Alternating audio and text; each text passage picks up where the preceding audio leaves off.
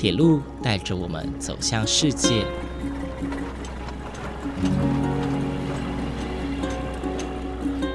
现在，欢迎和我一起来到鬼世界，由正声广播公司台中台制作，胡浩辰主持。欢迎收听，欢迎来到鬼世界。各位听众朋友，午安！谢谢大家在每个周六中午十二点三十分准时收听，欢迎来到鬼世界，我是主持人胡浩辰。今天的节目呢，我真的是非常的开心，因为我们今天邀请到一位呃很重量级的来宾哦。呃，相信在台中的市民朋友们一定都知道，台中在今年有一个大事，就是台中捷运正式的通车、正式的营运哦。那因为之前呢也发生了一些呃安全性的事故，导致大家说，哎，对于安全性有疑虑啊。我们今天直接邀请到了台中捷运公司的董事长林志颖来节目当中现身说法。那我们马上就欢迎呃我们的董事长林志颖。主持人、听众朋友，大家好。OK，好，非常欢迎林董事长来到呃节目当中，跟大家分享有关于台中捷运的点点滴滴哦。那其实台中捷运呢，算是真的是呃历经了十一年啊，各种大大小小的风风雨雨啊，终于在今年算是正式的落成，正式的投入台中的呃交通服务大家。那么我们现在呢完成的这条呃捷运路线叫做绿线，也就是乌日稳新北屯线。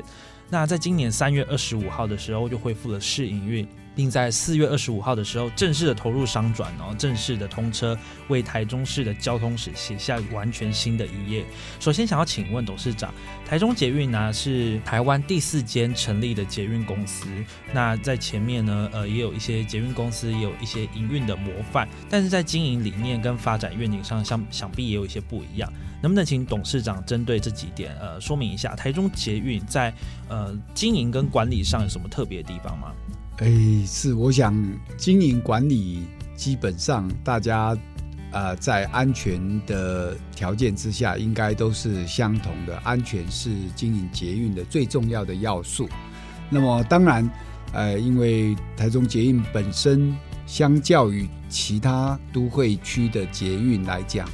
呃，不是最长的，也不可能运量是最大的哦。那甚至刚开始的时候，在路网规模还没达到一定的时候，它甚至会亏损一段时间。但是对台中也好，或者中部地区也好，拥有一条捷运的系统啊，是一个划时代的意义。因此，在经营的这个理念或是发展的愿景上面呢，呃，我们有几个方向跟大家分享。是。那第一个就是，呃，台中捷运希望作为一个有特色的捷运，哦，什么样的特色呢？我想从车站的设计，哦，从列车的部分，从捷运票卡的部分，哦，从周边的商品，甚至啊自动贩卖机等等，哦，我们都要做出我们自己的特色，大家。啊，如果搭乘过台中捷运，或是未来在搭乘的时候，我们有很多的呃主题的呃厕所。这个厕所，因为我们的厕所特别大，一个男生侧间的话，我们就会有五间的女性侧间。换言之，如果男生有三个侧间的话，我就有十五间的女性侧间。这对于以女性为主要顾客的捷运来讲，我想是一个两性平等很重要的一个开始哦，呃，一般来讲，捷运大概有六成的顾客是来是来自于女性哦，所以我们希望女性在经常在百货公司公共场所上厕所都要大排长龙，将来不止在台中捷运不用排队，而且你会让你眼睛一亮，说哇，五星级、六星级的厕所哦，这个厕所我想。是一个特色。那另外一个就是我们还有一些主题车站，我们设法将车站呢也变成一一个景点哦。所以，我们把文心崇德站哦作为兄弟主场洲际棒球场的主题车站，来到这个车站，感受一个台中主场兄弟队的一个氛围哦，能能够带动职棒的发展，也带动这个啊球迷的这个。整个来看直棒的一个热情的过程啊，有一个地方可以让它相呼应。那除了这个特色车站，我想呃以外，我们有很多的像像捷运的票卡，最近大家都可以看得到，捷运啊、台中捷运卖的票卡设计的票卡是有别于一般捷运的一个票卡，那这个象征台中捷运的时尚跟创意啊，符合台中本地的一个 DNA 哦。台中有很各行各业都非常有创意，台中捷运也要呃跟在地的 DNA 能够相互的这个呼应跟连结。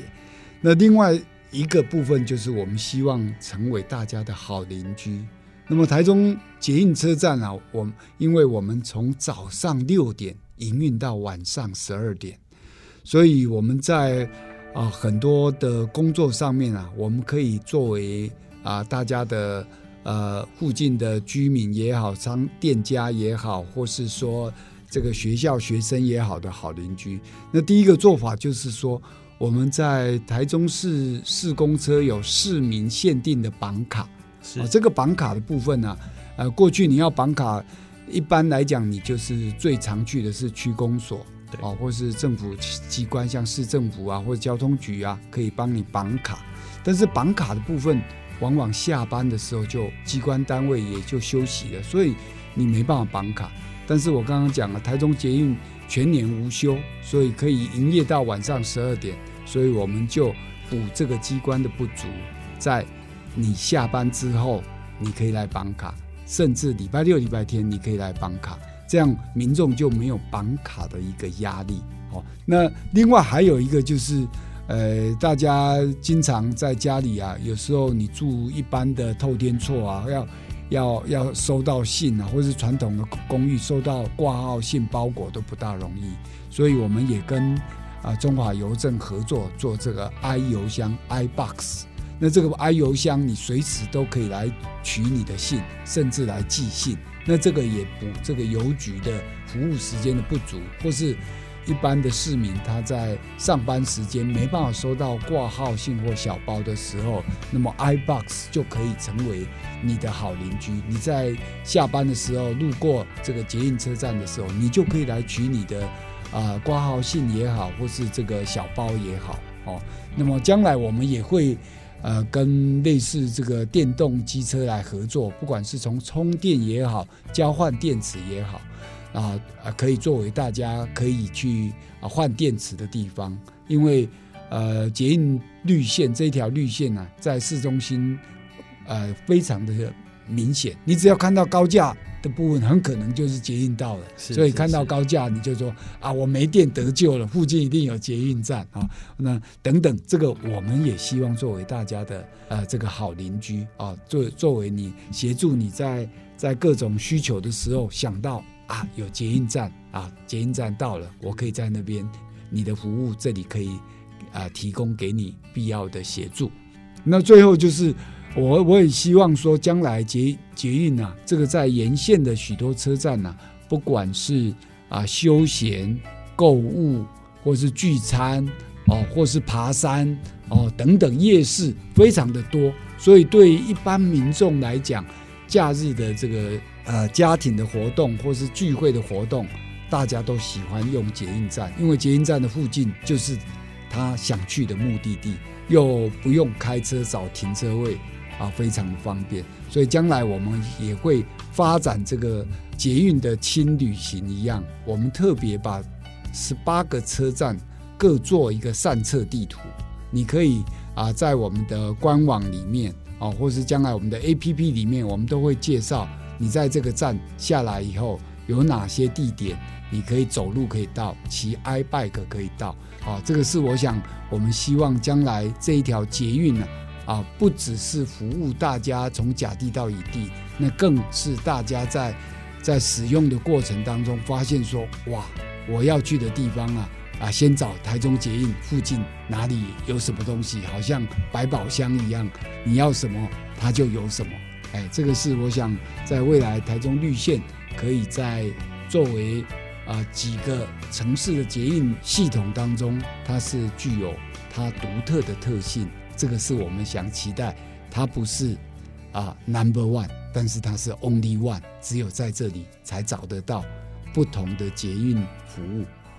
是哦，刚刚董事长提到的一句哦，叫做呃，希望呃没有希望把它当成 number one，但是一定要做成 only one。其实这句话呃，董事长在很久以前就讲过，那我一直非常喜欢这句话，因为我觉得呃，大家对于轨道运输，不论是高铁、捷运或是台铁，大家都会很常把它当做一种交通工具。所谓交通工具，就是指它只有通勤的功能。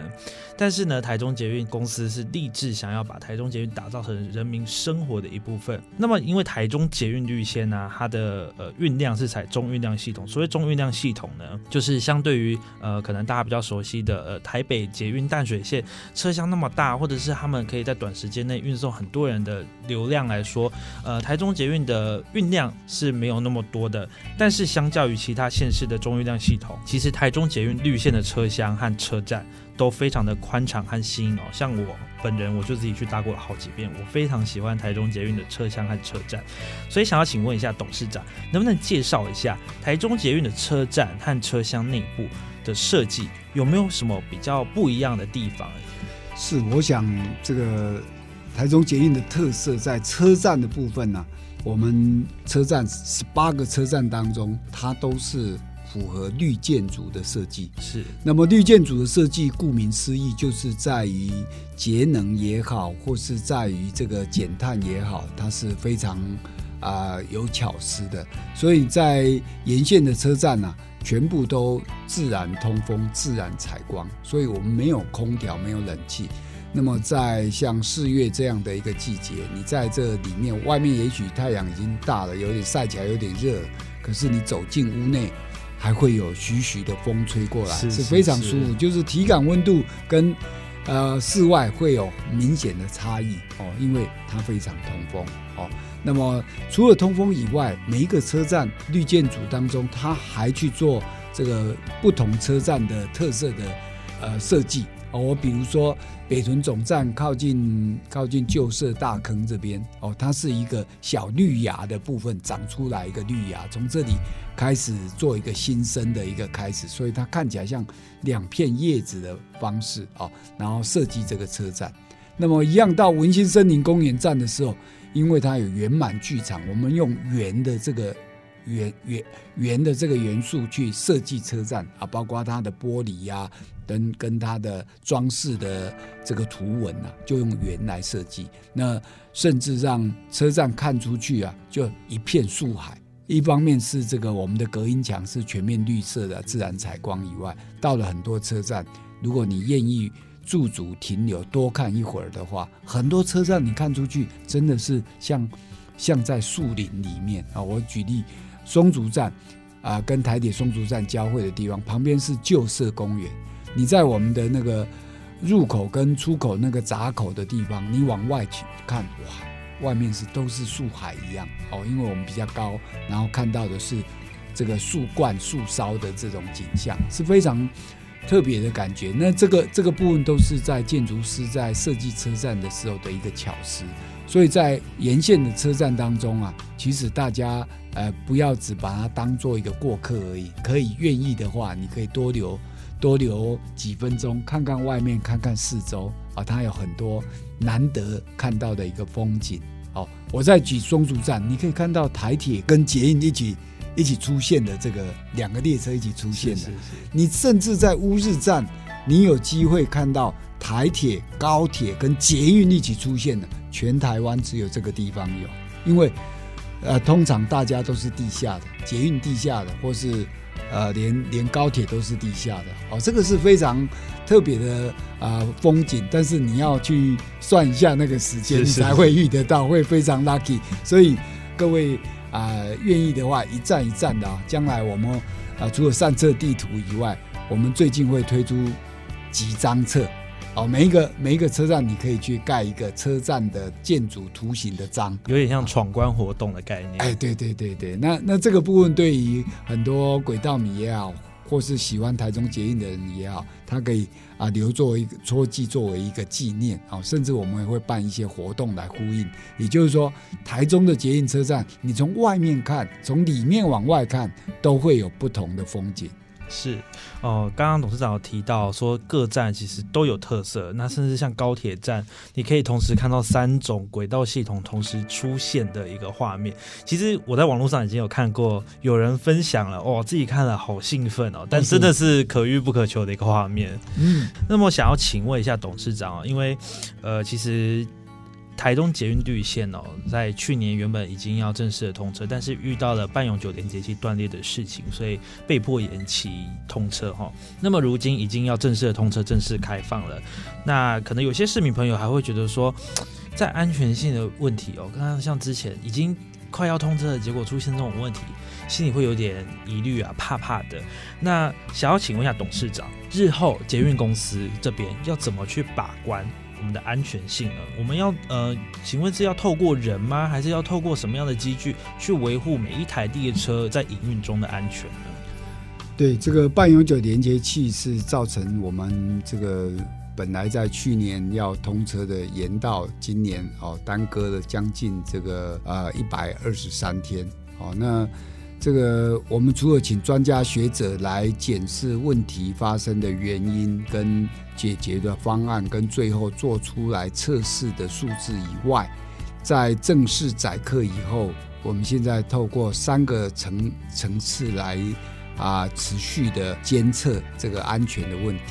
那第一个就是说，我们车辆啊这段时间，比如说载客两个礼拜，它就会回回到维修厂。做一个两周的检查，那这个两周的检查以后的同时，我们会针对半永久连接器的这个呃过去所发生这个轴心卡死的部分啊，做目测的一个检视。怎么目测检视呢？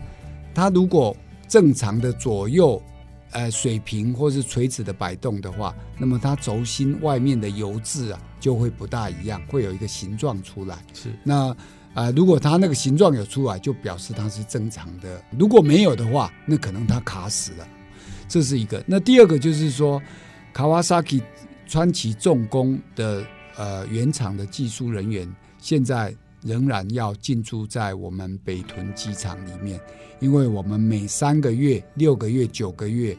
一年、三年都要持续对这个来做。回厂的一个检修，那么现在已经开始做这个满三个月，就上次第一第一辆装上去以后，已经满三个月了。是哦，那他就回厂，回厂来检测什么？一样检测它垂直跟水平的这个摆动的部分呐，它的受力的情况有没有符合设计的标准啊？跟当初的设计值有没有太大的一个差异？哦，那到目前为止。每一辆车也都正常，从目视也好，或是说啊，这个实际回来再用仪器拆开，用仪器来检测的情况，水平跟啊垂直的这个摆动啊都都正常，而且它的受力情况都正常，没有问题。那除了这个以外，第三个我们将来会啊针对啊这个列车行进间再加装一个 CCTV 哦，来监测它。运动的状况，把它摄影下来。那这个摄影下来，就是说你在列车在爬坡的时候，它应该是垂直的运动，所以要看它有没有正常。如果它是转弯的时候，它就会水平，因为两节嘛，哦，两节会转弯的时候，两节那个那个轴心是一个连接器，它就会左右摆动，啊，就有水平摆动。那透过这样的关系，我们更及时的来掌握，不用等到。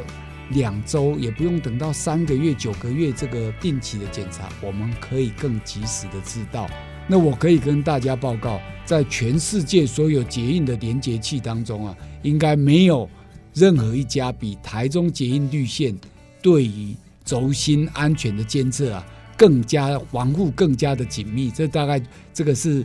虽然我们没有没有 number one，这一个大概是 number one 了，全世界大概没有没有这样的监测过。哎，是呃，其实大家其实对于台中捷运绿线的发生这件事情之后，其实呃很多人是抱持着就是啊，感觉好像还没有很稳定，没有很安全的那种感觉。但是其实经过呃台中捷运公司多方的检测、多方的去测试哦，所以大家其实对于这一点其实是不用太过担心的。那么最后想要请问一下董事长。很多市民朋友关心搭乘台中捷运，我们等了十一年，我们等了十一年，我们这一段期间过得好苦啊！我们市民有没有什么样的专属台中捷运跟台中市民之间的一些呃傻逼数之类的？诶，台中捷运对于我们这个最忠实的顾客跟市民啊，哈，那个将来在票价跟考量这个优惠当中啊，我们一起来。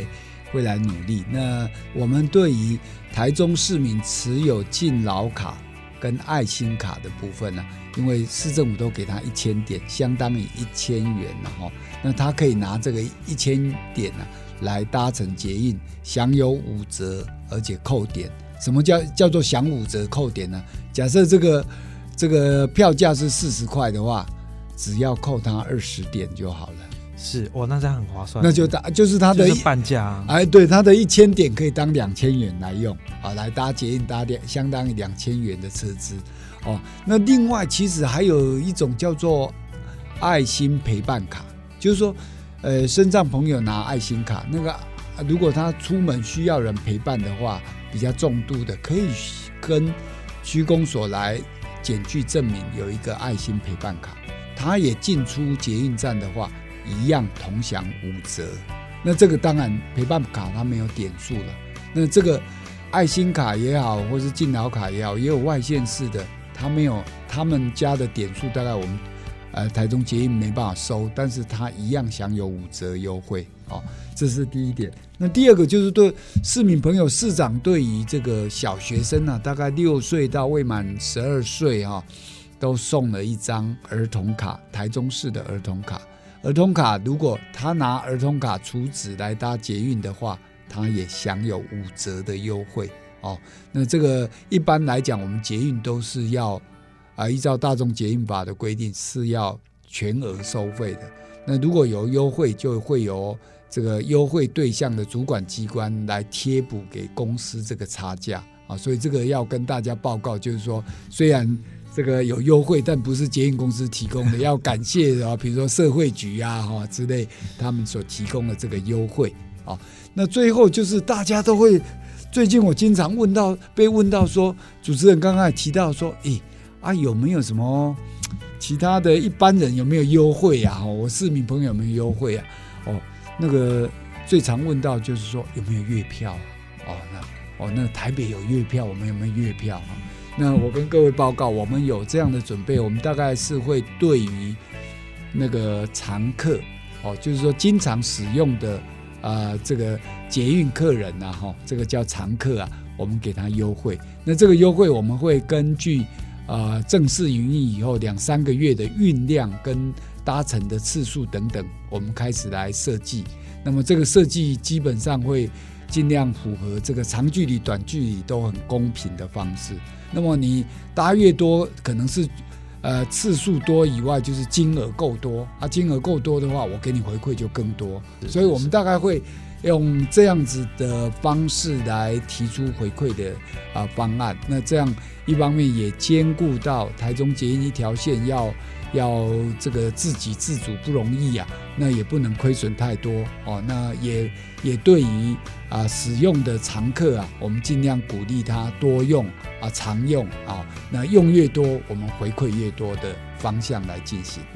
是呃，其实。鼓励大家搭乘捷运系统哦，其实不单单只是为了呃优惠啦，不单单只是为了回馈这件事情，其实也是要多鼓励大家多搭乘大众交通运输工具哦，不论是公车或者是捷运，甚至是台铁、高铁等等。呃，一方面这样子是能够节省自己的精力劳力啦，哦，你不用花那么多的力气在自己开车上。那一方面也是为了兼顾环保，你可以呃维呃保护好我们的生态，保护好我们的环境啊，呃不要排。放那么多的废气到我们的环境当中，我想这对我们生活都都是呃很大很大的帮助。那么其实哦，台中捷运十一年走来哦，那真的是着实不易。其实可能超过十一年更多，因为从初步的规划一直到动工到现在营运，可能真的超过十一年。那我想这段时间大呃真的是台中市民都辛苦了，那包括董事长的团队也都辛苦了。那也希望呢，未来捷运能够带给市民朋友更便利的生活。